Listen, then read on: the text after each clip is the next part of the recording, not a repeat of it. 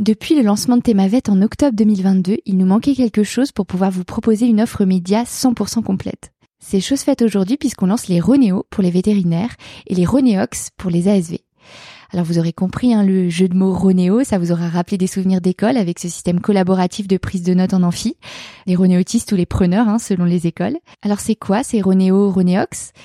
Eh bien, c'est de la presse clinique en digital, écrite par des vétérinaires experts dans leur domaine, qui vous permettent d'apprendre quelque chose en 5 minutes chrono depuis votre smartphone. Quelque chose de réutilisable immédiatement aux clientèles. Ça peut être le résumé d'une publi, un mécanisme physiopathe de maladie, une synthèse biblio, l'analyse fine d'une radio, etc. Tout un tas d'angles, mais avec un format commun, c'est-à-dire une fiche écrite pour le digital. Alors ça peut être de la canine, de la rurale ou de l'équine. Hein. Vous avez un outil de tri à votre disposition. C'est gratuit. Par contre, il faut que vous vous connectiez à votre compte Temavet et pour les vétos, que vous vous authentifiez en tant que tel via le site de l'ordre. Notre équipe technique a beaucoup travaillé et nous sommes très fiers d'être le premier média à vous proposer de la presse clinique vétérinaire en digital. J'en profite au passage pour les remercier. Vous trouverez ces Ronéo et Ronéox sur notre site internet déjà en ligne. Et maintenant, votre épisode. Écoutez le monde vétérinaire autrement sur Veto Micro, un podcast produit par Thémavet. Bonjour, je suis Marine Slove, vétérinaire touche à tout, journaliste et fondatrice de Thémavet. Moi, je suis Sophie Hulford, vétote multicasquette, et je me suis fixé comme objectif l'amélioration du quotidien des vétérinaires. Bienvenue sur la saison 2 du podcast qui donne la parole aux vétérinaires. Vous entendrez ici des consoeurs et des confrères, praticiens ou non, raconter leur parcours professionnel, avec leurs réussites, leurs joies, leurs difficultés et leurs échecs aussi parfois. En se confiant sur une tranche de leur existence et en interrogeant leur quotidien professionnel, ils nous démontrent qu'il y a mille façons d'être vétérinaire. Nous avons voulu ici nous raconter tel que nous sommes vraiment. Parler de notre rapport au métier bien sûr, mais aussi et avant tout de notre rapport à la vie, à l'animal, à la planète. Ici, pas de tabou, pas de langue de bois et surtout pas de culpabilité. Vous êtes ici chez nous, mais surtout vous êtes ici chez vous. Belle écoute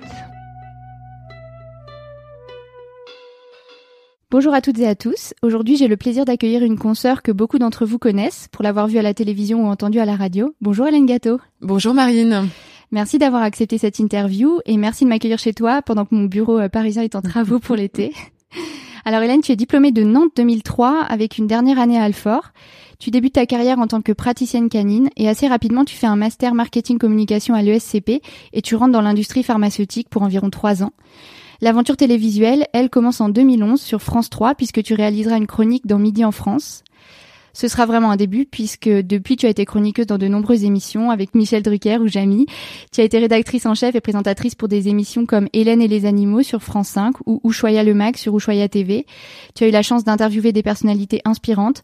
Je pense à Mathieu Ricard, à Yann Arthus Bertrand ou à Sylvain Tesson.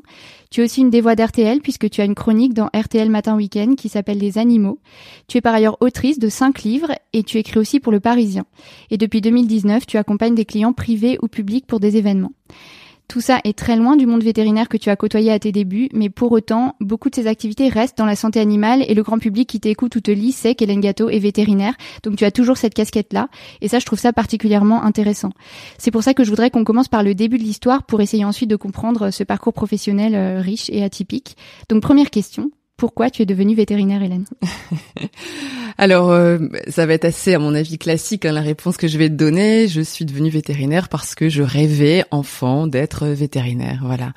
Euh, j'ai toujours été entourée euh, d'animaux. J'ai grandi, j'ai grandi à la campagne. j'ai toujours eu un chien à la maison, un cochon d'Inde, des gerbilles. J'avais vraiment cette attirance pour pour la nature, pour la, la, faune sauvage quand j'allais me en forêt. Enfin, voilà, j'ai toujours eu ce contact, euh, cette attirance pour les animaux. Et le métier de vétérinaire m'a toujours fait rêver, comme les, comme beaucoup beaucoup de d'enfants. Euh, donc j'en ai jamais, euh, j'ai jamais changé de ligne directrice. J'ai jamais, euh, enfin si, avant cinq ans, je crois qu'à un moment je voulais être boulangère. Euh, ah, mais y a une petite entorse. Il y a une, enfin où ça avait commencé comme ça, et puis ensuite j'ai voulu être vétérinaire.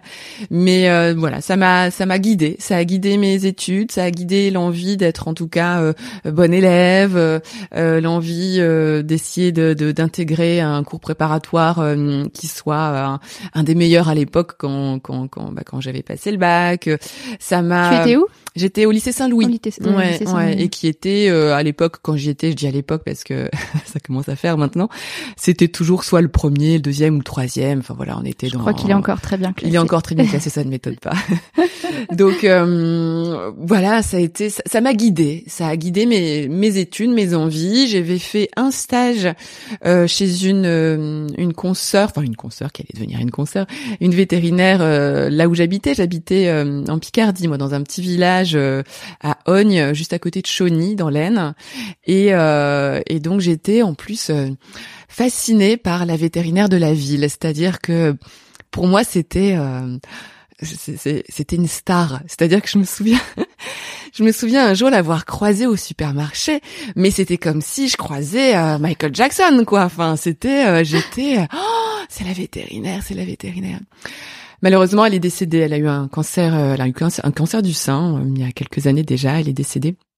Ça m'a fait beaucoup de peine parce que c'était vraiment, euh, c'était ma mon idole quand j'étais enfant. Une admiration. Ouais, j'avais une vraie admiration pour elle et euh, et donc euh, moi quand j'étais au collège, euh, on n'avait pas euh, enfin on devait faire un stage je crois en entreprise mais ça pouvait être juste une journée. Enfin c'était beaucoup moins encadré euh, que qu'aujourd'hui. Et j'étais allée passer une journée chez elle. Et euh, et je me souviens elle avait fait une ovariectomie sur une chienne. Ça m'avait oh, impressionné. Je crois que j'avais un petit peu tourné de l'œil quand même mais ça m'avait pas du tout euh, euh, dégoûté ou quoi que ce soit pour autant. Et comment tu choisis euh, l'école de Nantes? Alors, j'ai pas choisi l'école de Nantes. C'est-à-dire que, ouais, ouais, désolé, mais non. Euh, non, en fait, j'ai euh, j'ai eu la chance d'intégrer, euh, d'avoir mon concours au bout de la première année. Merci le lycée Saint-Louis parce que parce que j'ai eu une super préparation, je pense, dans cette classe prépa là. Donc j'ai été, euh, voilà, j'ai fait qu'un an de prépa. Euh, en revanche, j'ai pas été ultra bien classée. Donc euh, j'avais mis Alfort en premier choix, j'avais mis Nantes en deuxième choix et euh, j'ai eu Nantes. Donc C'est- euh, C'est très bien aussi. mais j'étais après j'étais très heureuse d'être allée à Nantes et sur le coup j'ai eu une petite déception mais euh, par chance euh, mon meilleur ami euh, enfin en fait j'avais un meilleur ami une meilleure amie en prépa euh, mon meilleur ami est- a intégré Nantes comme moi et ma meilleure amie Julie elle elle a intégré Maison Alfort D'accord. donc euh, voilà je me suis pas retrouvée seule quoi Qu'est-ce que tu gardes de ces années euh, d'école à Nantes? Alors, j'ai des regrets. J'ai des regrets parce que euh, bah, une fois la prépa passée, une fois qu'on sait qu'on est à l'école vétérinaire, euh, bah, on est jeune, on est étudiant, on fait un peu la fête. On va pas forcément à tous les cours parce que euh, parce que la présence n'était pas obligatoire partout. Euh, on avait, je sais pas si ça existe encore, hein, on avait les preneurs Oui. ce qu'on appelait les preneurs, hein, qui euh, voilà, on se répartissait les matières et puis dans certaines matières, euh, bah il y a- voilà, il y avait ceux qui prenaient et puis qui ensuite euh, écrivaient les cours, euh, faisaient les polis après et puis on on révisait, on bachotait là-dessus ensuite pour aller passer nos examens. Et j'en ai profité. Voilà, c'est-à-dire que je n'ai pas, euh, j'ai pas suivi tous les cours, et ça je regrette en fait. Je, je regrette de pas. euh, alors j'ai eu toutes mes années, il y a pas de problème. J'ai, euh, j'ai, j'ai, jamais. euh, Enfin, si, y a une fois, il y a un prof d'alim qui nous a tous collés, tous, tous, tous, tous, tous. Il nous a tous fait repasser euh, au mois de septembre, euh, de professeur Nguyen, euh, prof de S'il entend ce podcast. prof de, de nutrition à, à, à Nantes. Et pour autant, en plus, c'est quelqu'un que j'aime beaucoup. Mais il nous avait tous collés. Je sais plus, il était énervé contre notre promo parce que parce que je crois qu'on avait un peu triché. Enfin, je sais plus ce qu'il y avait. Il y avait un truc super bizarre. Enfin bref.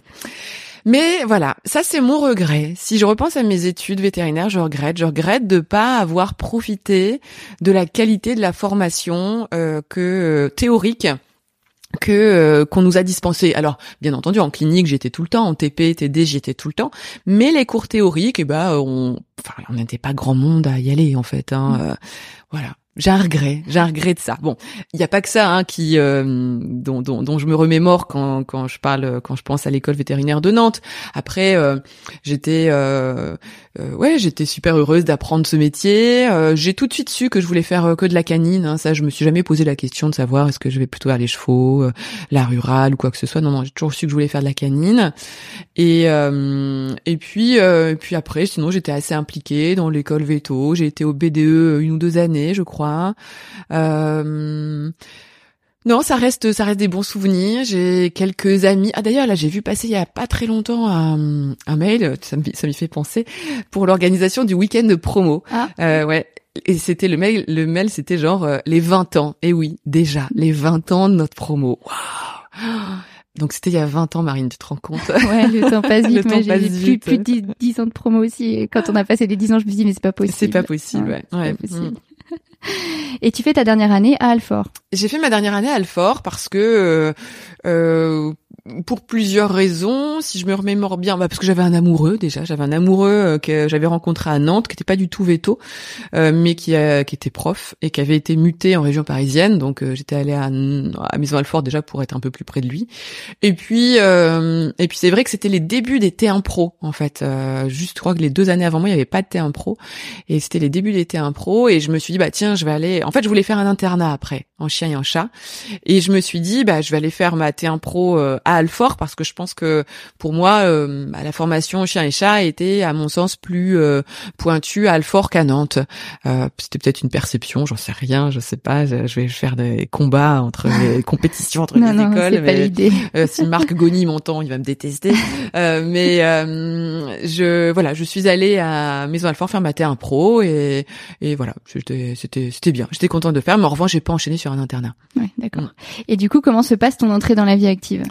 Alors mon entrée dans la vie active, euh, j'avais commencé à faire des gardes quand j'étais en T1 Pro dans une clinique à Ville d'Avray, non pas Ville d'Avray, n'importe quoi, à Lille-Adam, je crois, je sais même plus. Oh.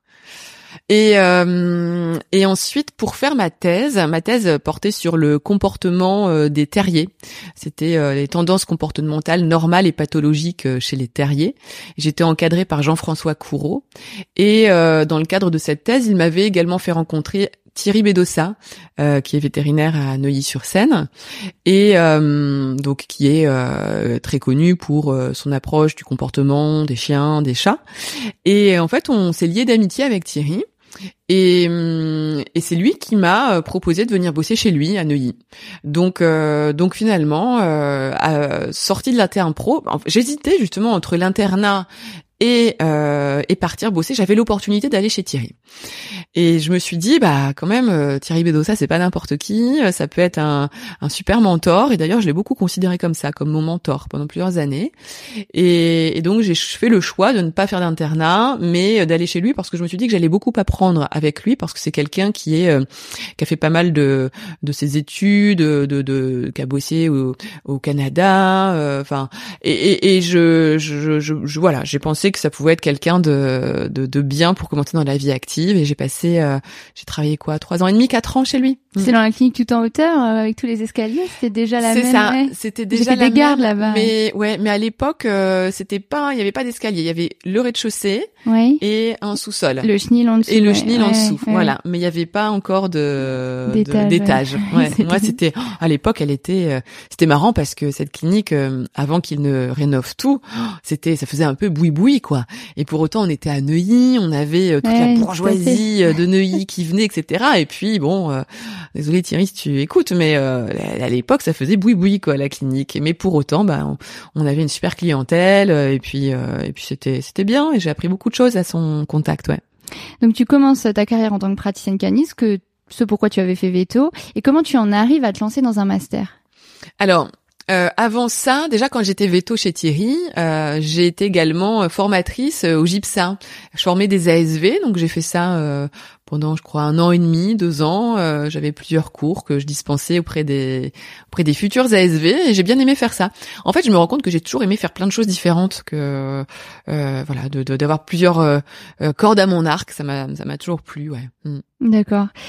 Et du coup, pour arriver au master Alors ensuite, le master, euh, eh bien, euh, comment dire? En fait, je, même si euh, c'était super de bosser chez Thierry en clientèle, etc., je me suis ennuyée. Voilà, je me suis ennuyée euh, parce que je trouvais ça euh, assez sédentaire comme métier. Euh, je, je sais pas, il me manquait quelque chose et puis. ça, tu l'avais tu, tu l'avais jamais conceptualisé, tu t'étais jamais dit que ça pouvait arriver. Non, jamais. Non, non, non, non, jamais. Ben non, parce que j'avais réalisé mon rêve en plus mmh, d'être vétérinaire. Donc, euh, je pensais pas un jour faire autre chose. Et puis, euh, bah, parfois, on peut être aussi un peu, un peu superficielle, un peu futile, euh, un peu amoureuse aussi. Il se trouve que euh, il y a plusieurs choses. Un, je m'ennuyais un peu en tant que vétérinaire. Deux, j'adorais lire le L. Et dans L, il y avait toujours des articles sur les businesswomen qui étaient perchés sur des talons, etc., au tailleur et tout. Puis moi, j'étais là avec ma blouse et mon stéthoscope et j'ai et je rentrais chez moi et je chantais le chien et le chat. Et je me dis, mais en fait, jamais j'aurais ça, je pourrais euh, aller à la machine à café. Enfin voilà, là c'est le côté superficiel, hein, excusez-moi, mais ça peut arriver. Et puis j'étais avec un, un, amoureux à l'époque, comme quoi euh, l'amour a souvent guidé euh, tes choix, guidé mes choix, qui trouvait ça très bien que je sois vétérinaire, mais lui, il était dans le marketing, dans la com, etc.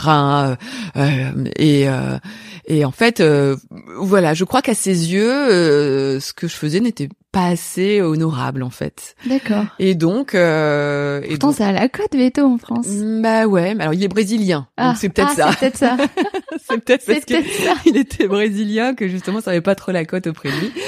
Et donc euh, et donc je me suis dit bah je veux m'inscrire euh, je vais m'inscrire à voilà, j'avais je m'étais inscrite à, à l'ESCP, à l'HEC puis à l'ESSEC hein, pour passer les les concours.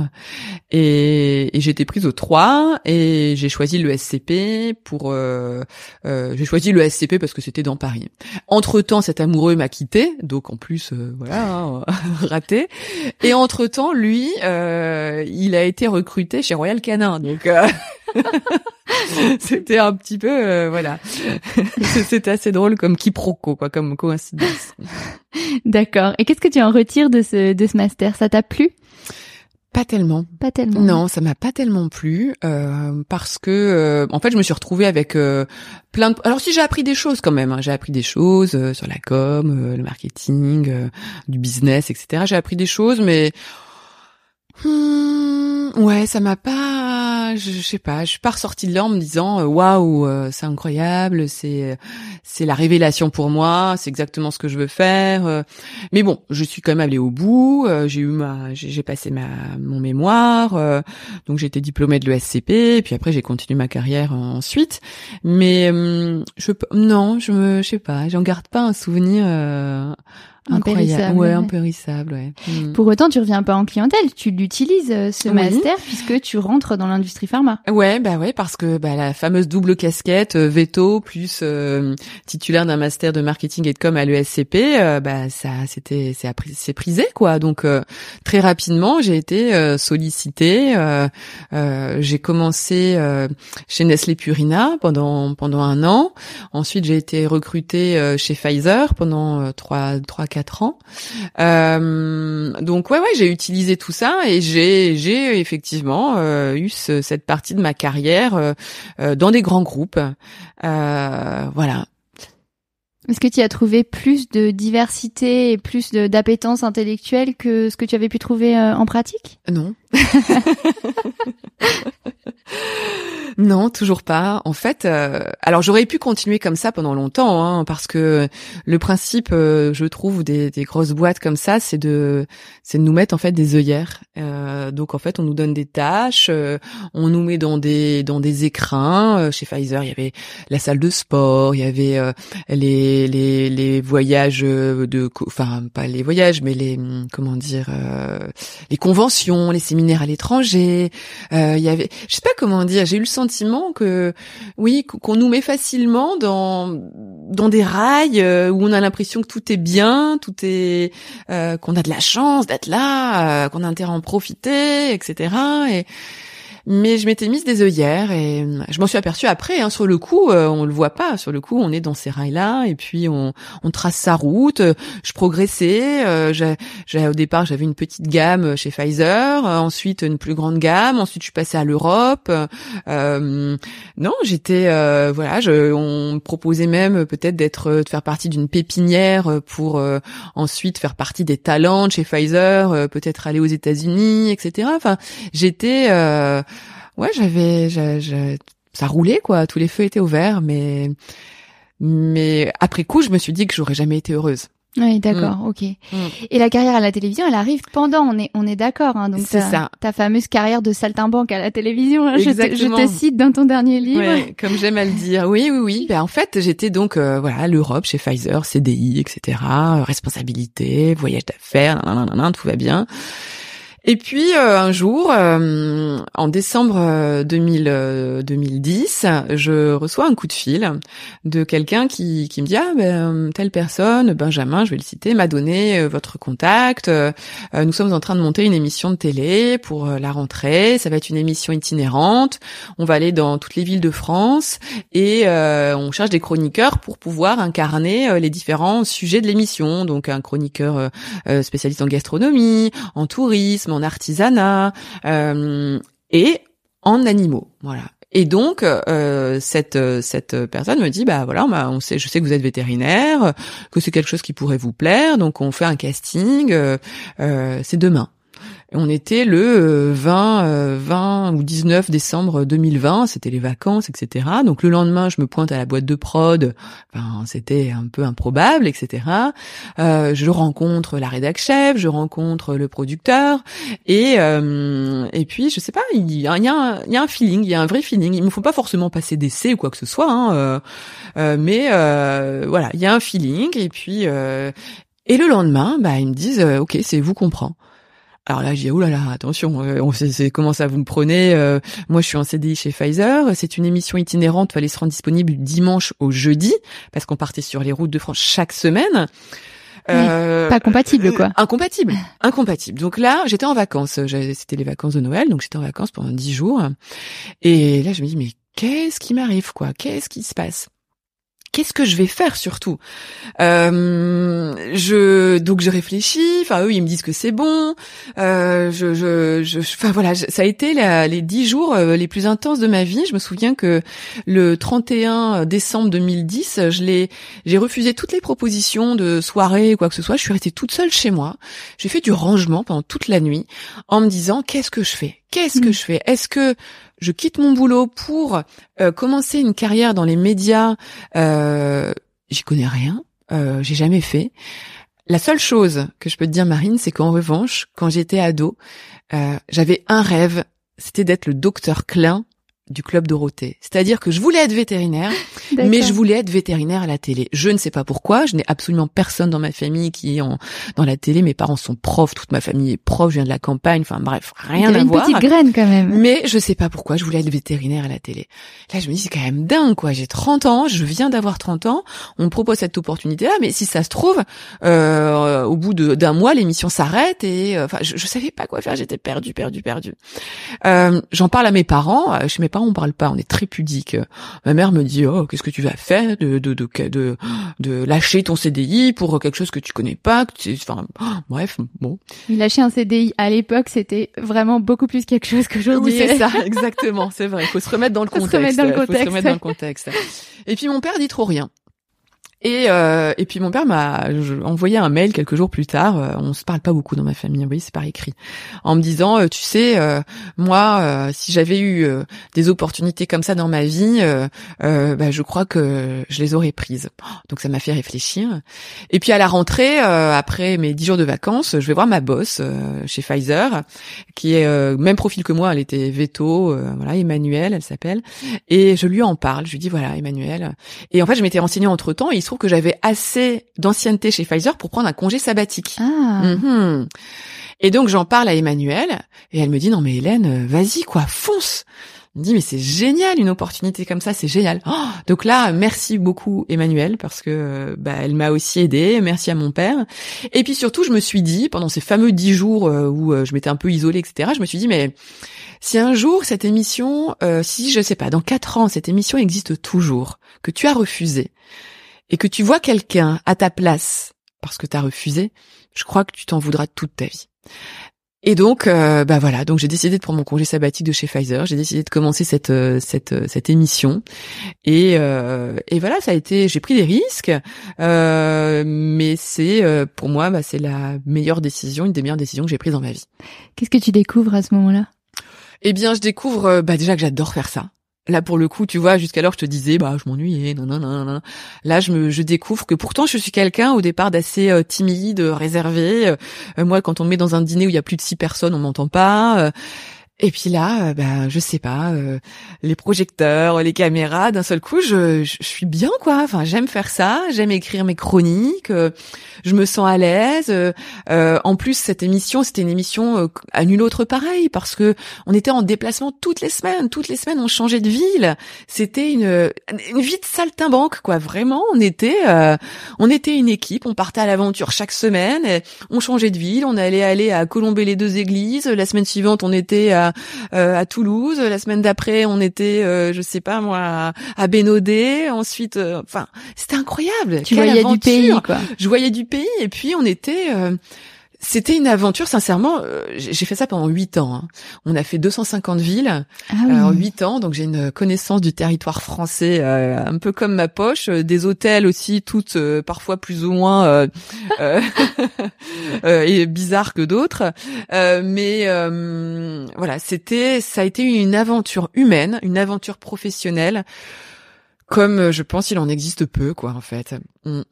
Et comment se fait la suite? Parce qu'en fait, finalement, tu as, quand même fait énormément de choses dans les médias. Alors, on aura peut-être pas le temps de parler de, de tout, mais euh, qu'est-ce que qu'est-ce que t'en retires peut-être sur les parties qui concernent plus euh, les animaux et la partie vétérinaire? Eh bien, écoute, j'ai eu la chance, donc quand je faisais euh, Midi en France, j'ai eu la chance de proposer un jour un projet à France 5, un projet d'une émission autour des animaux, où j'allais à la rencontre euh, des gens en France, un peu partout, pour mettre en avant ce lien qui existe entre l'homme et l'animal et comment l'animal aide l'homme à vivre.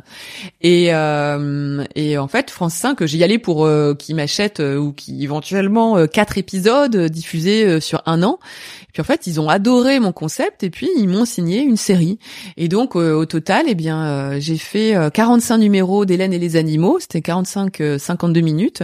J'étais diffusée tous les samedis après-midi. Et bon là, j'étais bah, j'étais l'animatrice. C'était mon émission. Bah ça s'appelait Hélène et les animaux. Donc voilà, c'était mon émission.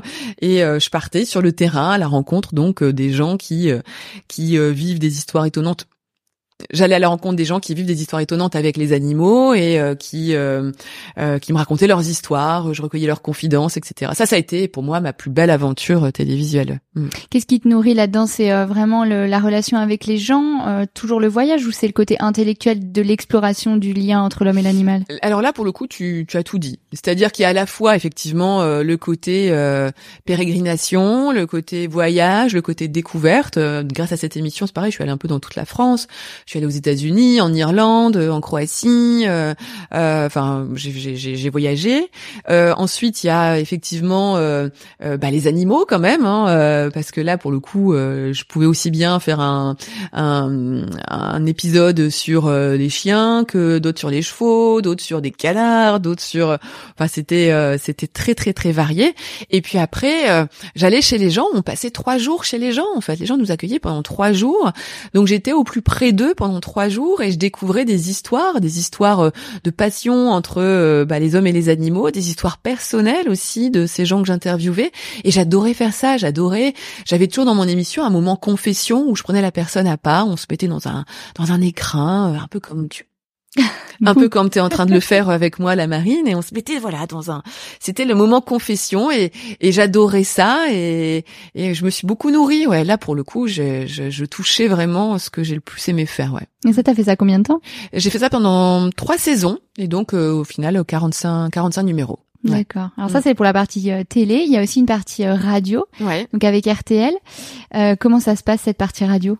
Eh bien cette partie radio, c'est euh, c'est j'ai essayé de frapper au port de RTL, d'Europe 1. J'y suis allée un petit peu au, au culot. Et c'est toi qui as fait la démarche. Oui, j'ai fait la démarche.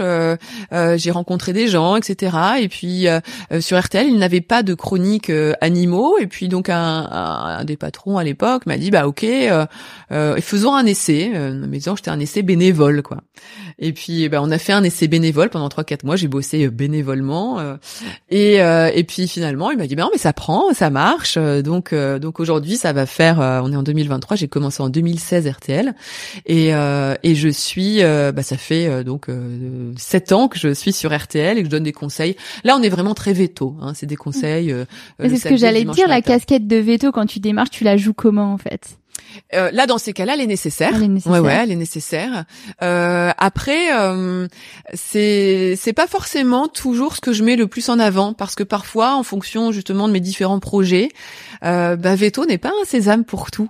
Ouais, bien sûr. Euh, et, euh, et parfois, quand je me présente à certains, euh, ouais, certains projets, euh, je dis bah oui, mais t'es vétérinaire, c'est quoi le rapport? Alors, je, je réexplique. je dis attends, voilà, j'ai été vétérinaire, c'est mon diplôme. Maintenant, aujourd'hui, euh, ça fait euh, 20 ans que je suis sortie d'école vétérinaire. J'ai euh, beaucoup plus aujourd'hui d'expérience en tant que journaliste, animatrice, chroniqueuse qu'en tant que vétérinaire. Donc euh, aujourd'hui, d'ailleurs, je me, parfois, je dis, je ne dis plus que je suis vétérinaire. hein, Et moi aussi, ça m'arrive pour les mêmes raisons que toi, en fait. Il y a des fois où on me ramène, fait, ah oui, mais du coup, elle est vétérinaire. Bah oui, mais non, en fait. Ben, c'est ça. Ouais. faut qu'on nous voit autrement. C'est un diplôme. Euh, la seule chose, c'est que je dis bah oui, je suis veto. Ça prouve que je sais travailler, que je suis rigoureuse et que je pourrais être une vraie professionnelle. Voilà ce que je dis. C'est comme ça que je mets en avant. Mais parfois, ça me, c'est plus un handicap maintenant dans ma vie actuelle qu'une valeur ajoutée. C'est fou, hein Ouais, ouais, ouais, mais ça m'étonne pas. Euh, T'as fait aussi euh, une émission pour Ushuaïa TV qui était plus sur la partie environnement. Ouais. Tu peux nous en dire un peu plus? Alors oui, j'ai eu une émission sur Ushuaïa TV qui s'appelait Ushuaïa le Mag. Euh, C'était une, une émission hebdomadaire et toutes les semaines, j'avais un invité fil rouge. On appelait ça les aventuriers de l'environnement. C'était un petit peu le, le profil que l'on devait essayer de trouver euh, comme euh, comme euh, comme fil rouge. Et euh, et puis dans l'émission, on avait aussi des reportages sur des initiatives environnementales, euh, des, des découvertes de, de choses incroyables dans la nature, des choses comme ça. Et, euh, et là, ça a été génial parce que euh, j'ai pu, euh, bah là, je je suis sortie complètement de ma casquette vétérinaire. Euh, et en l'occurrence, je j'interviewais, euh, ah, j'ai interviewé des gens incroyables. J'ai interviewé Jean-Louis Etienne, j'ai interviewé Mathieu Ricard, j'ai interviewé Claudie Aigneret, euh, j'ai interviewé euh, Bertrand Picard, celui qui a volé, vous savez, dans Solar Impulse, Ouais. l'avion euh, qui fonctionne uniquement à l'énergie solaire. Euh, j'ai interviewé euh, Sylvain Tesson, j'ai interviewé Vincent Munier, le fameux photographe qui a fait La Panthère des Neiges. Euh, j'en oublie, j'en oublie. J'ai interviewé Nicolas Vanier. Euh, Waouh, j'ai fait des rencontres euh, et ça, qu'est-ce que j'aime faire ça Qu'est-ce que j'ai aimé me me nourrir de ces interviews et, et de ces rencontres. Ouais, là j'ai j'ai vraiment pris beaucoup de plaisir. Et qu'est-ce qui te nourrit euh, qu'est- Qu'est-ce que tu aimes dans l'interview de ces personnes?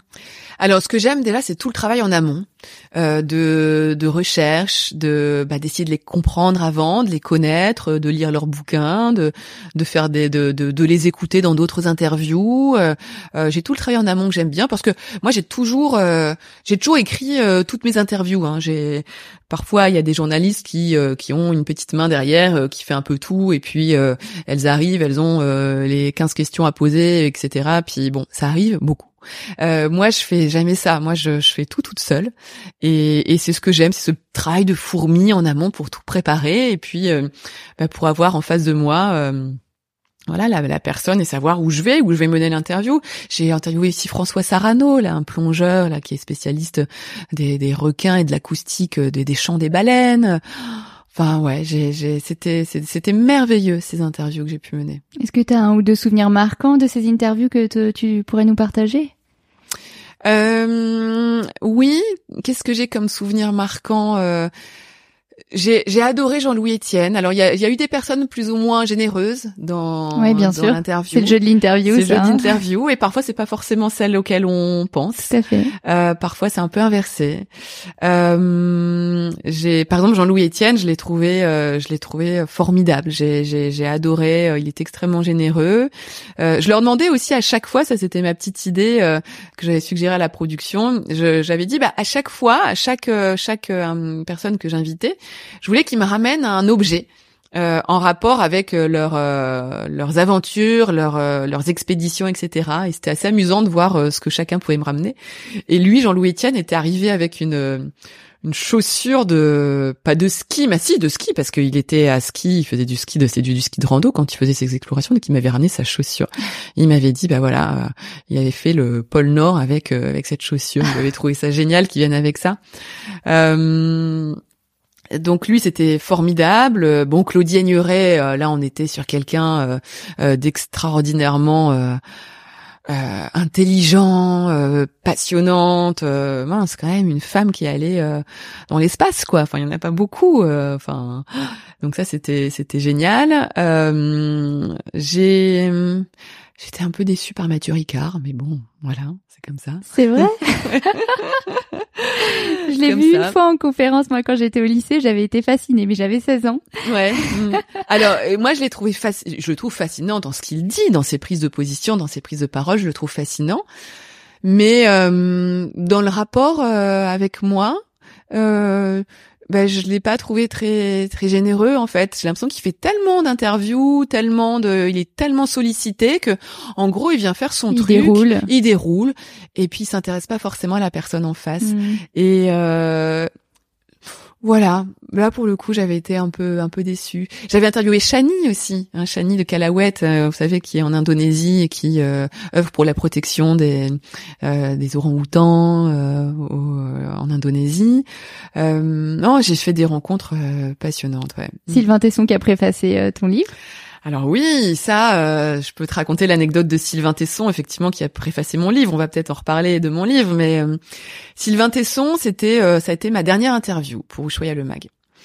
Et euh, moi, je suis, euh, bon, vous avez compris, hein, tu as compris, j'ai été fascinée par la vétérinaire de, de ma ville à l'époque, Mm. et Sylvain Tesson, euh, c'est une des personnes qui me fascine le plus au monde. Voilà, je, pour moi, c'est l'écrivain, le plus grand Mm. écrivain contemporain qui existe. Suffit de lire dans les forêts de Sibérie et on est conquis. Voilà, tous, tous, tous. Moi, je suis, euh, voilà, tu vois, y a, on est chez moi, il y a mon étagère derrière. Tu as à peu près, je pense, toutes les, tous les livres de Sylvain Tesson qui sont ici. Et mon préféré, c'est Éloge, Éloge de l'énergie vagabonde que j'aime beaucoup. D'accord, je l'ai pas lu, je le lirai. Il est, il est formidable. Et donc, il me fascine. Je le trouve tellement intelligent, je le trouve tellement brillant. Et, et en fait, comment ça s'est passé? J'étais, euh, je faisais partie du jury du festival du film d'aventure de Val d'Isère.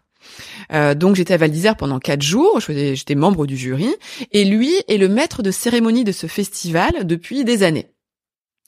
Et donc, euh, bah, le jour, le premier jour, je rencontre Sylvain Tesson en tant que lui maître de cérémonie. C'était euh, Elisabeth Quint qui présente 28 minutes euh, sur Arte, qui était elle la présidente du jury.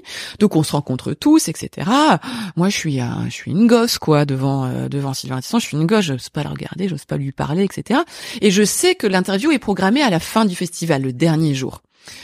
Et, euh, et donc on se croise pendant le festival, il nous arrive de déjeuner bah, en équipe, tous ensemble, etc. Mais moi je, je te jure, moi je perds mes moyens, il me fascine, il me fascine, il me fascine.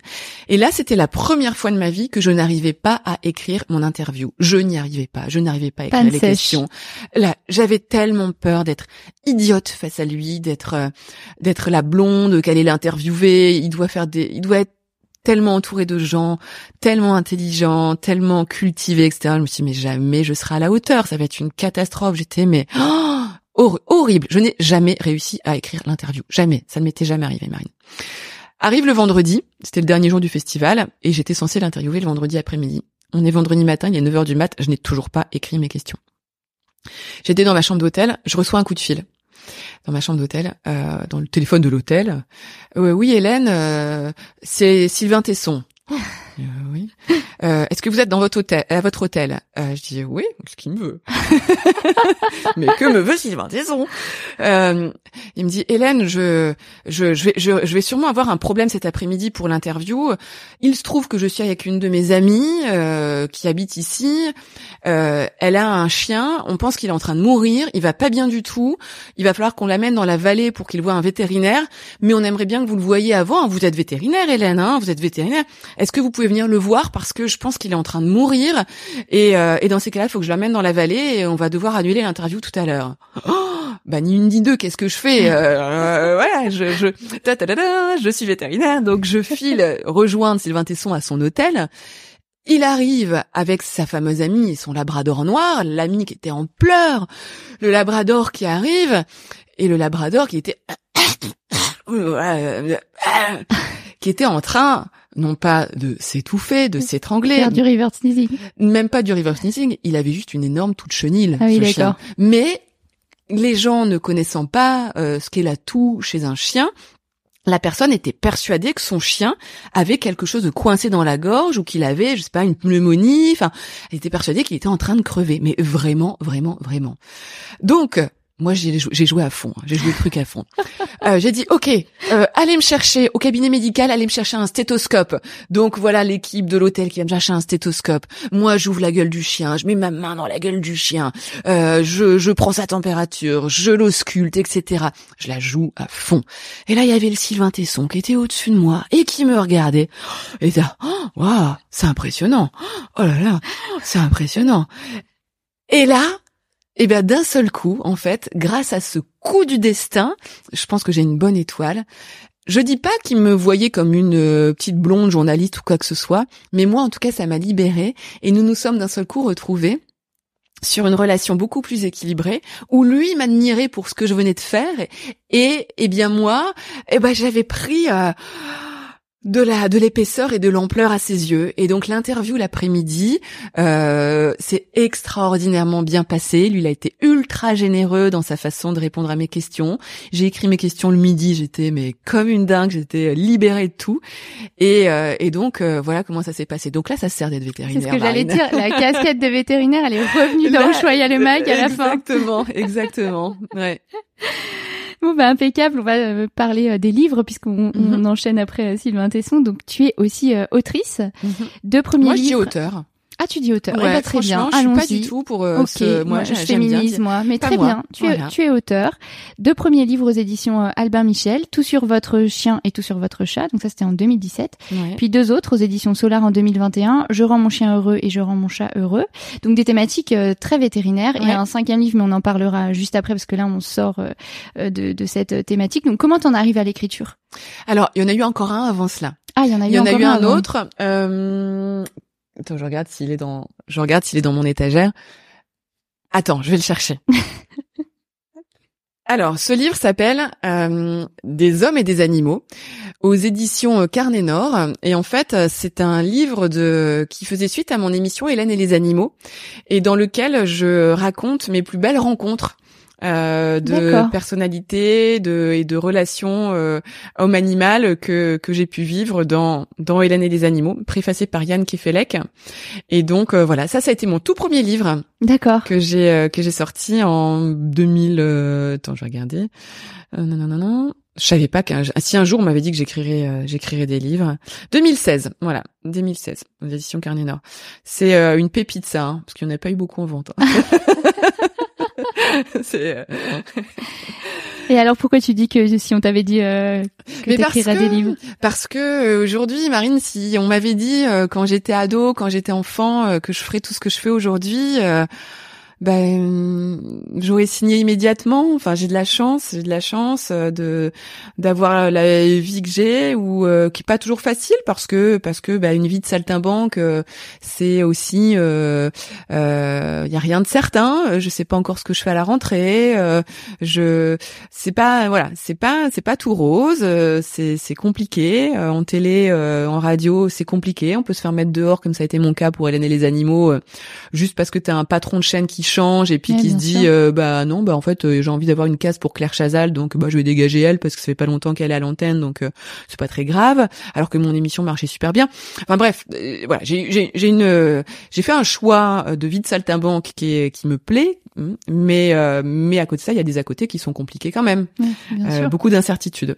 Mais en tout cas, je fais des choses. Euh, si un jour, on, voilà, si un jour on m'avait dit que j'écrirais, euh, voilà, aujourd'hui, ben, mon sixième livre, je j'en serais jamais, ouais, j'aurais jamais cru.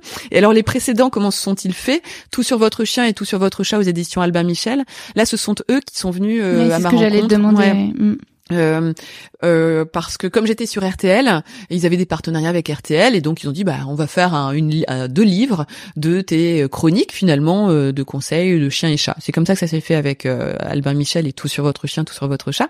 D'ailleurs, je peux t'annoncer aujourd'hui Marine que j'ai reçu aujourd'hui les couvertures de tout sur votre chien et tout sur votre chat traduits en catalan ah, parce que ce sont deux livres qui vont paraître en Catalogne et je suis assez contente de ce de cette notoriété c'était au-delà des frontières françaises. Ensuite, tout, je rends mon chien heureux et je rends mon chat heureux aux éditions Solar. Ça c'est parce que j'ai bossé pendant un temps avec Dr Good. on avait sorti un magazine, le, donc le magazine Dr Good avec Michel Simès, Ah, D'accord. et on avait fait le pendant animaux Dr Good Veto. On avait fait deux numéros en, en kiosque, euh, mais qui sont sortis l'année du Covid en 2020. Et bon, bah ça a été un peu compliqué, donc on en a fait deux numéros puis ça s'est arrêté. Euh, mais pour autant, euh, j'étais dans l'escarcelle de Dr Good et euh, ils avaient euh, les euh, cahiers en fait chez Solar. Et donc on a décidé de faire deux cahiers. Je rends mon chien heureux et je rends mon chat heureux aux éditions Solar. D'accord, ok. Bon, on va parler du sixième livre. Je croyais que c'était le cinquième, mais en fait, c'est le sixième C'est le livre. sixième, ouais. Alors là, on n'est pas du tout dans le même registre que les autres. Il n'est pas encore sorti, mais tu m'as fait envoyer euh, les épreuves non corrigées et moi j'ai pris beaucoup de plaisir euh, à le lire. Le titre de ce livre, donc je l'ai découvert en ouvrant le PDF, c'est Pourquoi j'ai choisi d'avoir un chien? et entre parenthèses et pas un enfant. Alors c'est très culotté et moi quand j'ai quand j'ai lu ça, je me suis dit mais qu'est-ce que je vais trouver là-dedans? Surtout que je vois que ça fait euh, plus de 170 pages. Je me dis non mais c'est c'est c'est invraisemblable. Et puis je me suis mise à lire et j'ai trouvé ça euh, intelligent, assez drôle parce qu'en fait tu vas tu racontes euh, l'intimité de ta relation euh, assez fusionnelle euh, avec ton chien de son petit nom colonel que j'ai eu la chance de rencontrer en rentrant dans ton appartement. Tu t'en sers presque de prétexte pour aborder des questions qui sont assez profondes, qui sont scientifiques, sociologiques. Tu parles du couple en tant que fait social, de la question de la famille nucléaire, du fait d'être une femme à notre époque et de ne pas vouloir d'enfants. Tu interroges la question de l'amour, de son exclusivité, de sa polymorphie avec avec l'animal, mais tu parles aussi de l'amour entre humains. Tu parles énormément de la relation entre l'homme et l'animal, l'attachement. Est-ce que c'est propre de l'humain? Tu parles aussi du deuil animalier. Enfin voilà, il y a tout un tas de sujets qui sont balayés. Euh, J'en viens à ma question. Euh, c'est quoi la genèse de ce livre? Euh, Comment tu as pensé à un tel sujet? Ça me touche tout ce que tu viens de dire sur euh, le livre déjà, euh, parce que tu es une de mes premières interviews, Marine, et euh, et euh, ça me touche que tu l'aies lu, que de d'entendre tes mots. En tout cas, merci beaucoup déjà. Euh, c'est un peu mon, c'est un peu paradoxal ce que je vais dire, hein, puisque le titre donc c'est pourquoi j'ai choisi d'avoir un chien et pas un enfant, et en plus j'accouche d'un livre, donc euh, comme quoi on est dans le paradoxe complet. Est-ce que tu as mis neuf mois à l'écrire un peu moins. Mais cela dit, non, non, on n'est pas loin, on n'est pas loin depuis le début. Ouais, ça doit. Bon, bref. Et euh, pourquoi ce livre? Pourquoi ce titre euh, provocateur? Parce que euh, moi, depuis toujours, je ne veux pas d'enfant. Euh, je ne suis pas une femme frustrée qui n'a pas pu avoir d'enfant, qui n'a pas rencontré le bon géniteur ou quoi que ce soit. J'ai jamais voulu d'enfant. Voilà, ça, ça n'a jamais été un sujet pour moi. Pour autant, quand j'ai, euh, quand Colonel, Colonel n'est pas mon premier chien. J'en ai eu un précédemment, mais euh, qui, est- décédé quand en 2013, mais j'étais plus jeune. Et quand Colonel est entré dans ma vie, euh, je m'en suis occupée euh, comme on peut s'occuper d'un chien, voire plus. Euh, je me suis retrouvée euh, à euh, m'investir auprès de lui. Euh, en termes d'éducation, en termes de socialisation, en termes euh, d'amour que je lui donnais, de temps consacré, etc. Euh, Je me suis beaucoup beaucoup investie auprès de lui, au point que ça a suscité dans mon entourage bah, des questions. On m'a dit, euh, mais Hélène, vu comment t'es avec ton chien, euh, euh, c'est, enfin, voilà, faut que t'aies un enfant. euh, Est-ce que t'as pas quelque chose à cacher voilà, tu fais un Mhm. transfert, cocotte, quoi. Enfin, tu vois, t'as as un problème, euh, tu devrais te dépêcher parce que là, tu. Et donc, je me suis interrogée et je me suis dit, mais euh, qu'est-ce que, quelle est le- la nature de la relation que l'on peut avoir avec un chien? On dit beaucoup que c'est un membre de la famille à part entière. Euh, on parle parfois des mémères à chiens, des mémères à chats, etc. Qu'est-ce que je suis moi? Qu'est-ce que je suis avec Colonel? Et euh, et je sais qu'un jour, euh, dans le cadre d'un autre article que j'avais rédigé, j'avais interviewé un, psychothérapeute et qui m'avait dit euh, que toute femme a un, petit vélo dans sa tête avec un enfant qu'elle désire. Voilà, pour lui, ça faisait partie qu'on avait toutes au fond de nous un enfant désiré. Et moi, j'ai beau le chercher, j'ai jamais trouvé cet enfant désiré.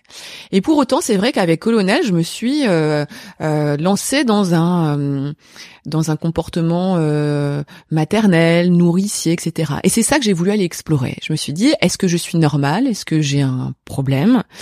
Euh, Est-ce que euh, les gens qui disent euh, euh, viens voir maman à leur chien ou à leur chat sont complètement tarés?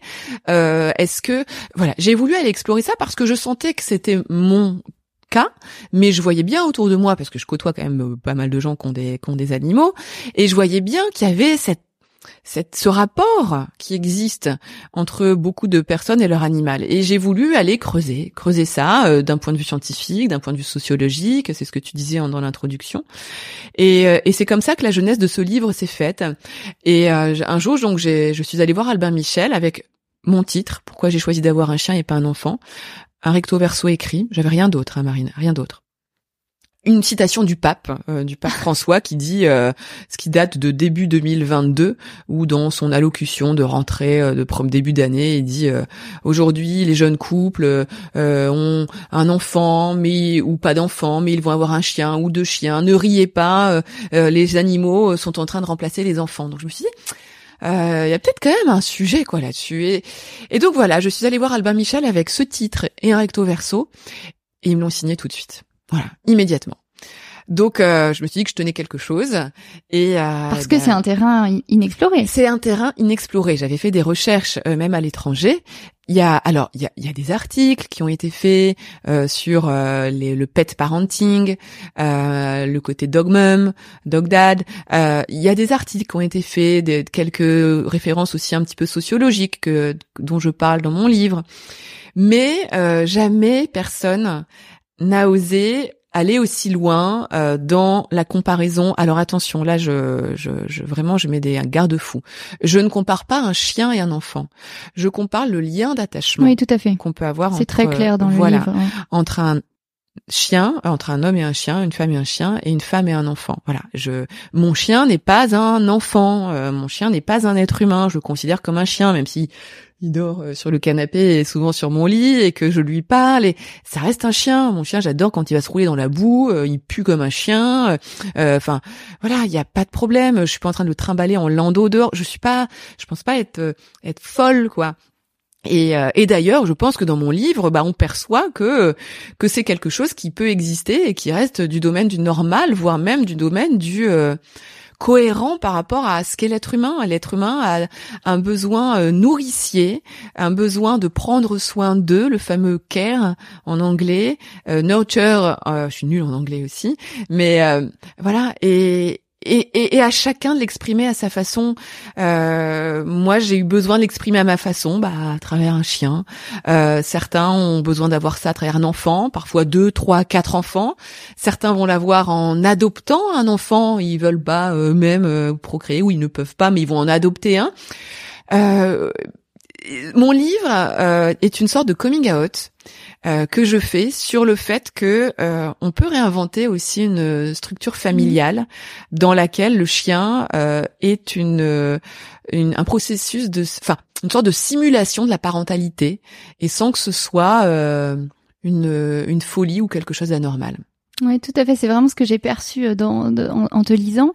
Et euh, c'est vrai que moi, quand je fais des interviews, euh, tu sais, j'envoie un petit mail que tu as reçu, hein, où je demande, voilà, s'il y a des choses personnelles que les gens ont envie de, de me dire. Et j'ai eu plusieurs fois des femmes qui ne veulent pas d'enfants et qui me le mettent tout le temps entre parenthèses, exactement comme ton livre où tu le mets entre parenthèses. Donc, je vais te poser une question qui c'est injuste parce qu'on la poserait pas à un homme. C'est quoi être une femme trentenaire ou cadra aujourd'hui et ne pas vouloir d'enfants dans la société actuelle? Alors déjà, c'est de plus en plus quand même commun je pense. Euh, moi, j'ai jamais trop dans les grandes villes hein, et chez les SCSP+. Hein. oui, alors peut-être, ouais, peut-être. C'est vrai, c'est vrai que voilà, on est à Paris, là, à côté de la Tour Eiffel. Euh. Tout à fait. euh, alors oui, peut-être que c'est pour ça aussi que je ne perçois pas euh, de de de, de de regard euh, trop inquisiteur ou trop interrogateur. Euh, forcément, on va te poser la question une fois ou deux, et puis après, euh, c'est plus trop un sujet. Et puis moi, je l'affirme avec tellement de d'honnêteté, de sincérité. Et je pense que on comprend que chez moi, euh, c'est pas, euh, j'ai pas eu une, comment dire, une frustration. Euh, je suis pas en train de travailler une frustration d'un enfant que j'ai pas réussi à avoir ou quoi que ce soit. Et d'ailleurs, je fais bien la différence dans mon livre entre les femmes qui ne peuvent pas avoir d'enfants et les femmes qui ne veulent pas avoir d'enfants. On ne peut pas les comparer. Et je suis extrêmement triste pour les femmes qui ne sont pas en mesure d'avoir des enfants. Ça doit être un déchirement. Ça doit être extrêmement dur de vivre avec ça. Euh, moi, c'est vraiment un choix.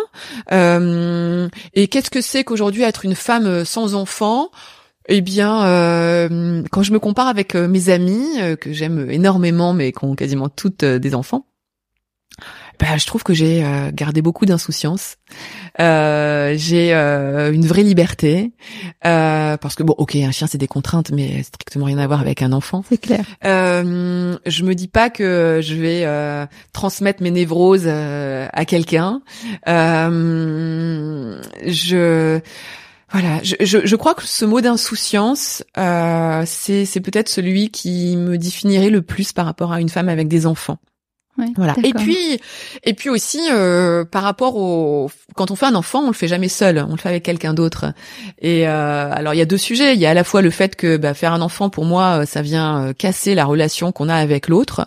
voilà, ça c'est mon point de vue, hein. c'est ma vision de l'amour. vision de l'amour. Moi, je suis une, une, grande amoureuse et je suis une amoureuse exclusive. Donc pour moi, un couple c'est deux, c'est pas trois, c'est pas un enfant. Enfin bref, ça c'est ma, ma perception des choses. et puis, et puis bah parfois cette personne-là, à un moment, on peut plus l'encadrer quoi bah, le problème c'est qu'elle sera quand même tout le temps dans ta vie. Et parce que c'est le père ou la mère de, de ton enfant. Et, et je vois tellement moi de gens qui euh, ça se passe quand même pas toujours bien euh. donc autant euh, quand on fait un enfant on sait qu'on l'aura toute sa vie est formidable on l'aime plus que tout tout va bien. Mais bon le, le, géniteur ou la génitrice on l'aura aussi toujours dans sa vie. Et, et voilà. Et moi, j'ai pas envie de me trimballer quelqu'un que qu'un jour, euh, dont, un jour je ne voudrais plus. Et euh, et pour tout te dire, Marine, depuis que je commence à parler un peu de mon livre autour de moi, euh, j'ai beaucoup de langues qui se délient, de paroles qui se libèrent, euh, de femmes qui me disent euh, à la fois euh, oh, mais merci, merci parce que moi on me prend pour une folle. Ça peut être des femmes qui n'ont pas d'enfants et qui ont un chien et qui le considèrent comme un substitut d'enfant. Hein. On me prend pour une folle. J'ai aussi eu et ça ça m'attriste aussi, mais bon, c'est la vie. Euh, des, une femme l'autre jour euh, qui, qui a eu les larmes qui lui sont montées aux yeux quand euh, quand je lui ai parlé de mon livre. Elle m'a dit, mais Hélène, elle me dit, tu sais, moi, euh, j'ai deux filles et j'ai deux chiens. Et elle m'a dit, si c'était à refaire, et elle a pas fini sa phrase. Le regret d'être mère, hein, on en parle, mais pas depuis longtemps. Pas hein. depuis longtemps. Pas depuis longtemps. Mais elle m'a dit, elle, est d'origine espagnole, elle me dit, en Espagne, il y a un proverbe, enfin une, une, une expression qui dit, dépêche-toi avant que le riz ne soit trop cuit. Euh, c'est fait des enfants rapidement. Et, euh, et voilà, elle est tombée là-dedans. Et, et, et, j'ai mon meilleur ami qui euh, qui est euh, qui est gay, qui lui a dû faire une GPA aux États-Unis pour pouvoir avoir des enfants. Et lui, au départ, il ne comprenait pas du tout pourquoi pourquoi tu veux pas d'enfants. Euh, ça doit être le plus beau projet d'une vie. Et puis il aime ses enfants plus que tout. Il regrette absolument pas. Mais il m'a dit, depuis que j'ai des enfants, je comprends qu'on ne souhaite pas que certaines personnes ne souhaitent pas endosser la responsabilité d'avoir des mmh. enfants. Donc euh, c'est marrant ça, je l'ai lu dans ton livre et euh, c'est quelque chose que je dis depuis que j'ai des enfants. Pourtant, je ne regrette rien. Je suis hyper heureuse d'avoir mes enfants, mais maintenant, j'ai compris qu'on ne puisse pas, euh, que tout le monde ne pouvait pas se lancer là-dedans. Et ben voilà. Et, mm. et, et, donc mon livre, je je pense que c'est euh, voilà, c'est une sorte de coming out personnel, mais je pense que ça va aussi sûrement euh, aider euh, d'autres personnes à pouvoir bah, se sentir moins seules, à pouvoir s'affirmer un petit peu plus. Et pour moi, il s'adresse à plein de personnes. Il s'adresse bah, aux femmes comme moi, trentenaires ou quadra, qui n'ont pas d'enfants, mais qui, à travers leur animal euh, donc vivent euh, une simulation de la parentalité à leur façon et on n'a pas à les juger. Euh, ça s'adresse aux couples homo qui peuvent pas tous aller faire une GPA aux États-Unis ou au Canada. Ça s'adresse aux jeunes couples de 25 ans qui se mettent ensemble, qui sont pas encore prêts pour avoir un enfant, mais qui vont prendre un chien un peu comme un galop d'essai finalement pour savoir est-ce qu'on est responsable à deux d'un être vivant, est-ce qu'on peut s'entendre dans l'éducation d'un chien, est-ce que est-ce qu'on est capable de construire quelque chose tous les deux. Euh, et ça s'adresse aussi aux, aux femmes de plus vieilles, de 50, euh, 55 ans, qui euh, ont eu des enfants, mais les enfants sont grands, sont partis de la maison, et il y a ce qu'on appelle le syndrome du nid vide, et on se retrouve à 55 ans, bah, tout seul dans une maison vide, face à son mari qu'on n'a peut-être pas revu en tête à tête depuis 20 ans parce qu'avant il y avait les enfants, et, et ben on prend un chien, on prend un chat pour qui sera le petit dernier.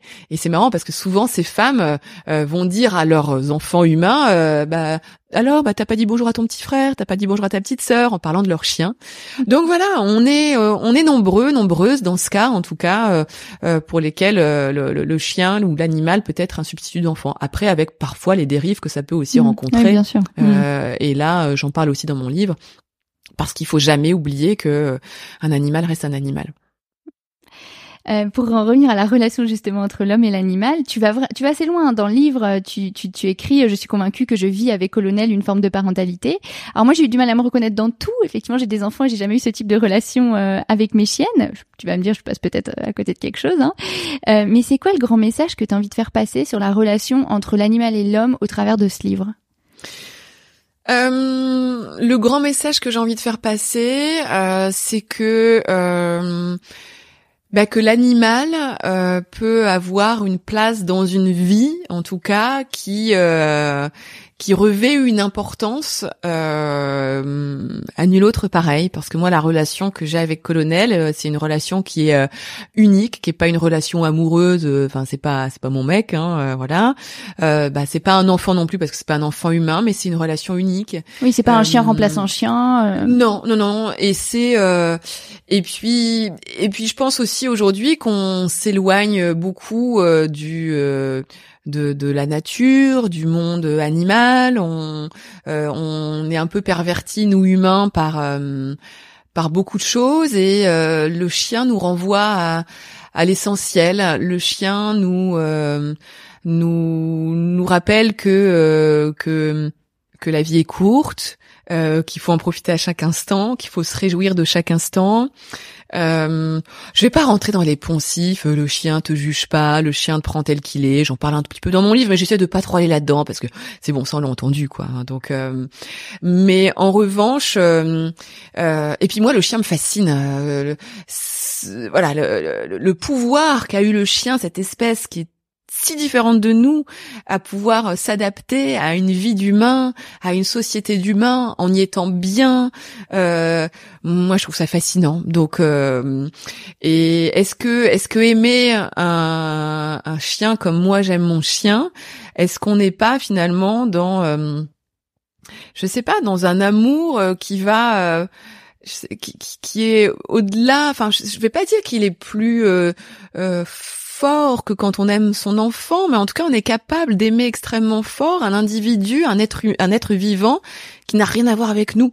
Enfin, il sort pas de mon ventre. Euh, euh, c'est euh, voilà, c'est c'est l'amour de l'autre qui dans voilà, la peut-être la quintessence de l'amour de l'autre et qui du coup après peut ouvrir peut-être encore plus la possibilité d'aimer tous les autres. parce qu'on est capable d'aimer un chien, une bête à à poil, à quatre pattes, euh, euh, qui sont pas toujours bons, qui mangent des croquettes, qui mangent de la merde dehors, bah je l'aime plus que tout. Et euh, et je pense que voilà, c'est j'aime aussi mon prochain et je pense que c'est ça que que j'essaie de transmettre aussi dans ce livre là. De quoi nourrir nos réflexions. En tout cas, c'est pas de la misanthropie. Ça, c'est important. Hein. Je, je, je ne me rabats pas sur le chien parce que euh, euh, je n'aime pas l'humain, parce que je suis déçue par les humains ou quoi que ce soit. Il y a, y a rien à voir. Hein. Moi, je, euh, j'aime, j'aime mes amis, j'aime les gens que j'entoure, j'aime me faire des rencontres. je suis une amoureuse passionnée. voilà, je suis pas, je suis pas la nana terrée dans son appartement avec son chien qui parle à personne.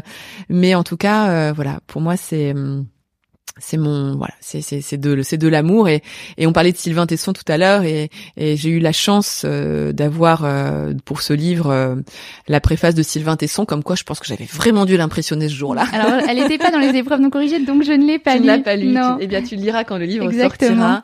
je t'avoue que quand j'ai reçu la préface de Sylvain Tesson oh, je peux te raconter juste comment ça s'est fait. Sylvain Tesson donc nous sommes restés un tout petit peu en contact mais il faut savoir que c'est quelqu'un qui n'a pas de pas de téléphone portable donc on s'appelle pas. Il a un mail mais que je n'avais pas, je n'avais que son adresse postale. Donc pendant deux trois ans, on s'envoyait euh, des vœux, euh, une carte par-ci, une carte par-là, enfin de façon très sporadique.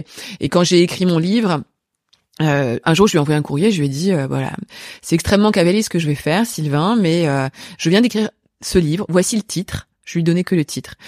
J'aurais aimé que vous en fassiez la préface. Il y a trois solutions. Un, vous me dites non parce que bah ça vous correspond pas du tout, euh, vous vous y retrouvez pas et rien à faire quoi. Deux, vous me dites pourquoi pas mais vous attendez d'avoir euh, le manuscrit. Trois, vous avez l'amour du risque et euh, vous me dites oui tout de suite. Il m'a dit oui tout de suite. Bah, L'amour du risque, quoi. L'amour du risque, exactement. Il avait jamais lu le, mon livre et euh, il m'a dit oui tout de suite. Alors, faut juste quand même savoir que je savais que Sylvain Tesson ne voulait pas d'enfant non plus. Hein. Je sais qu'il s'est déjà beaucoup exprimé sur le sujet. Il ne veut pas d'enfant. Oui, oui. Donc il y avait déjà. Donc il y avait ça. Un lien. Hein, il y avait un lien. Et euh, et donc il a reçu ensuite mon manuscrit un peu plus tard et j'ai reçu la préface euh, il y a il y a un petit mois. Ah, comment dire Quelle chance, quel privilège j'ai d'avoir pour moi une préface euh, qui, euh, du, pour moi, du, du, plus grand écrivain contemporain qui existe. Et j'ai beaucoup de chance. Et il a été extrêmement généreux dans sa préface. Et hum, et voilà. Et j'ai hâte euh, que tu puisses le lire et j'ai hâte que nos que les auditeurs de ton podcast Marine puissent aussi lire mon livre et la préface de Sylvain Tesson. Moi aussi. Alors il y a deux choses qui m'ont marqué aussi dans ton écriture. D'abord c'est le côté cash de tes propos, alors que finalement tu disais plutôt tout à l'heure que dans ta famille vous étiez très pudique. Il y a un côté peut-être très terre à terre hein, qu'on retrouve dans nos formations médicales, c'est-à-dire qu'il n'y a pas de circonvolution, on appelle un chat un chat. tu vas décrire le fonctionnement hormonal de l'amour et de l'attachement. Tu parles de ton pic de fertilité largement révolu, tu abordes les questions de la sexualité, et parfois j'ai reconnu mes propres propos dans tes mots. Est-ce que tu crois que le fait d'être euh, formaté comme un veto, d'avoir ce rapport un peu un peu cru, un peu proximal avec euh, la biologie, nous donne une lecture plus brute du monde et influe sur nos relations euh, humaines comme animales euh, je l'avais jamais vu comme ça, Marine, mais ouais, je j'adhère complètement à ton propos. Je pense qu'effectivement, euh, bon, ça serait valable sûrement aussi pour un médecin. Hein, oui, oui, tout à fait, tout à fait. Je pense. oui. Mais c'est vrai que euh, on est, euh, bah, on connaît le vivant et, et, et notre formation qui est effectivement très terre à terre, très technique, très euh, rigoureuse, euh, nous bah, nous met dans une dans une voie qui est celle-ci. Et puis après à nous de, de mettre un écrin, mais en tout cas au départ on a cette cette facilité, je pense, à dire les choses telles qu'elles sont, parce que parce que quand tu dissèques un animal, bah, ou quand tu te retrouves les mains dans le dans le ventre d'un chien ou euh, dans le dans le cul d'une vache euh, bah voilà, tu vas pas, euh, tu, tu prends pas de détour quoi. Enfin, tu mmh, vois, c'est. Donc effectivement, oui, je pense que ça a dû influer mon ma façon d'écrire, ma façon de raconter les choses. Euh, faut que je mette un peu plus de forme? Non, pas du tout. pas du tout. mais mais ouais, c'est c'est un, très intéressant en tout cas ce que tu dis. Ouais. Merci d'avoir mis le doigt dessus. L'autre chose qui m'a qui m'a interpellée, c'est ton sens de l'humour. Bon, je pense qu'on le on, le voit même là dans cette interview. Euh, il y a vraiment des moments qui m'ont fait rire quand tu recherches euh, par mots clés. Donc tu googlises couple arrivé bébé versus couple arrivé chien. Évidemment, il n'y a pas du tout les mêmes résultats. Donc je, je laisserai nos auditeurs te lire. Euh, tu expliques qu'en fait d'être une femme qui veut pas d'enfants, bah, c'est un avantage concurrentiel hein, sur le marché de la séduction. Et là où j'ai beaucoup ri aussi, c'est quand tu parles des des DILF, hein, dog mom I'd like to fuck, donc euh, que tu, tu comptes déposer euh, l'acronyme et qu'il y a moins d'inconvénients à fréquenter euh, une DILF qu'une MILF. donc il y a vraiment une forme d'auto-dérision qui est un petit peu désopilante. tu évoques des incongruités de situation de la vie courante qui sont en fait parfois des épreuves et tu joues un peu avec bah, le comique de ces situations. Est-ce que c'est juste de l'humour? Parce que tu as l'air d'être quelqu'un qui a beaucoup d'humour ou bien c'est aussi une manière d'endiguer des choses qui sont pas si faciles à vivre, un truc un peu cathartique? Non, non, non. Je pense que j'aime bien jouer avec les mots. J'aime bien jouer avec. Euh, je, je, je, je, je, oui, j'essaye de. Je suis de plus en plus à l'aise euh, aujourd'hui à 42 ans en tout cas pour euh, m'exprimer et puis me me foutre un petit peu du qu'en dira-t-on. Donc je pense que euh, comme comme vous l'avez compris, euh, comme tu l'as compris, j'ai une je viens d'une famille qui est très pudique, on s'exprimait pas beaucoup, on disait peu les choses. Donc pendant très longtemps, j'ai eu l'impression d'avoir un peu un couvercle sur moi et et pas me laisser aller à à mes voilà, mes pensées, à à mes digressions, à mes à mes mes mots ou mes paroles un peu provocatrice et aujourd'hui j'y vais. Et ce livre euh, bah, c'est l'occasion d'y aller un peu un peu un peu fort parce que bon déjà le titre est extrêmement provocateur. Et puis par rapport à l'humour euh, bah, c'est vrai que euh, j'ai j'ai été à bonne école aussi parce que mon ex-mari euh, avait beaucoup de était un vrai euh, je veux pas dire un, drôle, mais qu'il il avait beaucoup d'humour, un peu, hein, il était beaucoup de cynisme, beaucoup d'humour, et puis tu te nourris des gens avec qui tu passes du temps. Euh, euh, j'ai côtoyé aussi, euh, ouais, j'ai eu la chance de côtoyer des gens qui m'ont beaucoup fait rire, et, je pense que voilà, maintenant j'ose en fait, voilà, j'ose, j'ose, et puis et puis si c'est pas drôle et si ça y a que moi que ça fait rire, bah c'est pas grave, il y aura que moi que ça fait rire, et puis et puis voilà. Mais non, le côté cathartique, donc je le vois, je le vois pas, euh, je le vois pourquoi pas Après, je m'amuse de ma situation et puis justement. Oui, mais t'as pas l'air d'en souffrir parce que c'est ce que tu disais tout à l'heure, d'être une femme euh, sans enfant finalement, alors que t'as quand même dû avoir le lot des questions euh, Oui. habituelles. Ça a pas l'air de te déstabiliser plus que ça. Quoi. Non, non, Mm. non, non, pas du tout. Non. Mm. Est-ce qu'on aurait oublié euh, quelque chose euh, sur ce livre-là? Est-ce que t'as envie d'ajouter euh, quelque chose? Non, non, non. Je t'ai, voilà, j'ai dit que c'était mon livre coming out. Euh, j'espère que, j'espère que mes parents vont pas être choqués en lisant le livre. Ils l'ont pas encore lu Ah non. Euh, j'espère que j'espère que j'espère que voilà j'espère qu'on va pas me mettre dans dans une case de de hum, qu'on va aller lire le livre en tout cas parce qu'effectivement euh, le titre est provocateur et euh, et je veux pas qu'on qu'on enfin je veux pas ça advienne que pourra mais qu'effectivement ce dont on parlait tout à l'heure qu'on me mette dans la case de la nana qui la mémère à chien. Je pense que je suis tout sauf ça donc j'espère que les gens vont lire mon livre. J'espère que ça avait aidé d'autres personnes.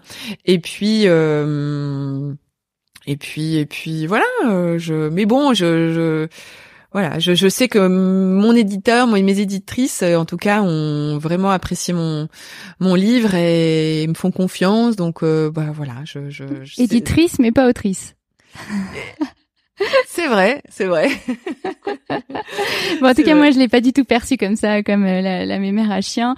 Euh, je le redis à nos auditeurs, hein, c'est un livre à lire parce que c'est désarmant, ça remue un peu, euh, ça questionne pas mal de choses, ça ouvre des perspectives, et c'est un côté euh, anticonformiste qui est intéressant euh, et drôle. Il sort quand? Parce qu'on l'a pas dit ça. alors il sort le 13 septembre D'accord.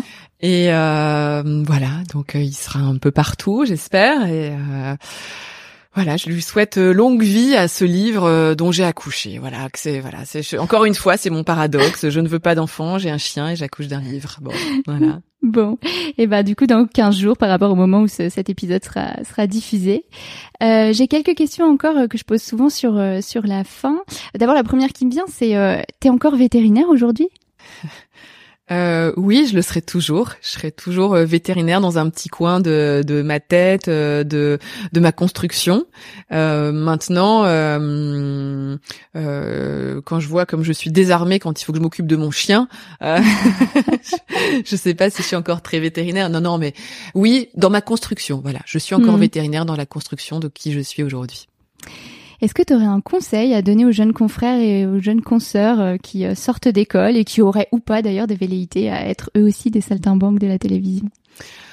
Euh, non, j'ai aucun conseil à donner parce que c'est les, il n'y a pas d'école pour ça, c'est les hasards des rencontres, c'est, il n'y a pas, ça joue tellement en plus entre le bouche à oreille, les connaissances que tu vas pouvoir avoir. euh, C'est très compliqué. Enfin, tu vois, aujourd'hui, on est quoi, deux, trois vétérinaires euh, dans les médias, euh, alors qu'on est combien, je sais pas combien on est aujourd'hui en, termes de 20 000. vétérinaires, 20 000.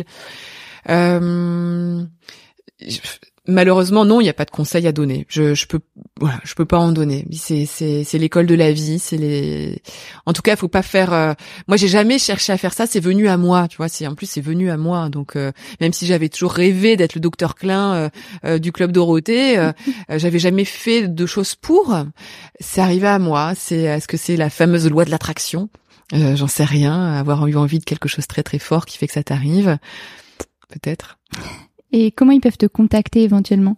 Alors on peut me contacter sur euh, mon Instagram, Hélène Gâteau Off. Euh, Facebook, j'y vais pas trop, donc euh, j'en ai un. J'ai Hélène et les animaux sur Facebook, mais j'y réponds un petit peu moins. Et puis bien sûr sur LinkedIn, euh, Hélène Gâteau. C'est comme ça que je t'ai contacté, tu c'est m'as comme ça que répondu. tu m'as Ouais, contacté. tout à fait. Alors Gâteau est ton mon, mon mon nom de femme. Mon nom d'épouse, même si aujourd'hui je suis divorcée. Euh, tiens, on va faire un petit peu de, de, de, de nom justement parce que j'ai, j'ai- je suis née Hélène Boucher. D'accord. Et euh, boucher pour un vétérinaire, c'est pas très joli. Tout quoi. dans la nourriture quand même. Tout dans la nourriture, voilà. Et, euh, et donc quand j'ai rencontré celui qui est devenu mon mari, mais qui n'est plus aujourd'hui mon mari, euh, il s'appelait Gâteau, et euh, et je me dis mais c'est génial. Bien sûr, je vais changer de nom, quoi. Je supporte pas mon nom, Hélène Boucher. J'ai jamais aimé. Je trouve pas ça joli. Et pour un veto, je trouve vraiment ça euh, disgracieux. et donc euh, je voilà, je m'appelle aujourd'hui Hélène Gâteau. Et euh, et là, depuis que je suis divorcée, j'ai voulu changer de nouveau. Alors pas reprendre Boucher, euh, mais euh, j'ai voulu prendre le nom de jeune fille de ma mère, euh, qui s'appelle Sauvage. Et j'aurais adoré m'appeler Hélène Sauvage. J'ai longuement hésité, euh, mais bon, bah il se trouve que que je suis connue aujourd'hui euh, sous le nom d'Hélène Gâteau, Mhm. et donc euh, j'en ai pas mal parlé avec la maison d'édition, avec euh, certaines personnes autour de moi, et et voilà. Et donc j'ai décidé de garder, euh, au moins pour ce livre, en tout cas, Hélène Gâteau. Après, peut-être que Hmm. je repasserai un jour Hélène Sauvage, parce que tu sais que maintenant on a le droit de prendre le Oui, nom bien euh, sûr, de jeune fille de sa mère. Oui. C'est c'est le euh, lot de beaucoup de femmes hein, de divorcer et d'avoir des problèmes de nom. De nom. Moi, je me suis mariée, je n'ai pas changé de nom et c'est un combat au quotidien. Mm. Oui, Mm. mais bon, tu, tu aimes peut-être ton nom. Tu as un nom oui, euh, j'aime mon nom. Oui, tout à fait, j'aime mon nom, mais je j'avais pas envie de passer du nom de mon père à celui de mon mari. Ça me posait euh, Ouais. vraiment question. Et, euh, et voilà, j'ai toujours mon nom, mais dans- administrativement, enfin c'est une parenthèse, mais C'est- un combat euh, perpétuel. Perpétuel. Mm. Alors je me dis que j'aurais peut-être dû avoir les deux noms. euh, parfois j'en rigole. euh, Je dis euh, si j'avais eu le nom de mon père et le nom de ma mère, ça aurait fait euh, docteur boucher sauvage vétérinaire. je suis pas sûre que j'aurais eu beaucoup de clients. ah oui, là, c'est la catastrophe. bon, est-ce qu'on aurait oublié quelque chose? Est-ce que tu as quelque chose à ajouter sur cette longue et riche carrière? Non, après euh, par rapport à ma carrière juste euh, en télé, ah faut quand même que je rende euh, hommage aussi aux, autres présentateurs, animateurs vedettes avec qui j'ai travaillé, puisque j'ai quand même travaillé avec Michel Drucker et puis avec Jamie. J'étais dans plusieurs années dans Vivement dimanche sur le canapé rouge et puis avec Jamie, euh, je faisais des chroniques animaux. Donc voilà, je, le dis parce que ce sont des gens qui m'ont aussi appris, qui m'ont donné des opportunités et, pour moi c'est important de les bah, de leur de leur rendre hommage en tout cas euh, comme ça. Donc euh, voilà, je, trouve que j'ai eu beaucoup de chance de travailler avec tous ces gens-là et, euh, et j'espère que, que que voilà que c'est pas fini et que j'aurai encore plein d'autres occasions en tout cas de, de de faire des choses en télé. Voilà. Bah, on te le souhaite en tout cas. Merci Hélène, c'était une chouette interview et ça nous a donné matière à réfléchir.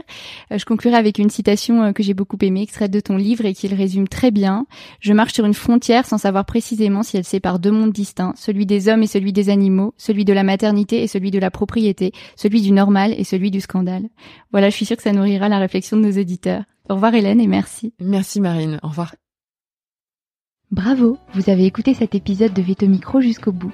Si le cœur vous en dit, partagez-le à vos amis et à vos collègues, abonnez-vous au podcast et mettez-nous une note de 5 étoiles avec un gentil commentaire. C'est ce qui nous permet de remonter dans les classements et de donner de la voix à la profession. Si vous souhaitez participer à Veto Micro, nous suggérer des invités ou tout simplement nous écrire, faites-le sur l'adresse podcast.themavet.fr. Prenez soin de vous et à la semaine prochaine pour écouter une nouvelle façon d'être vétérinaire.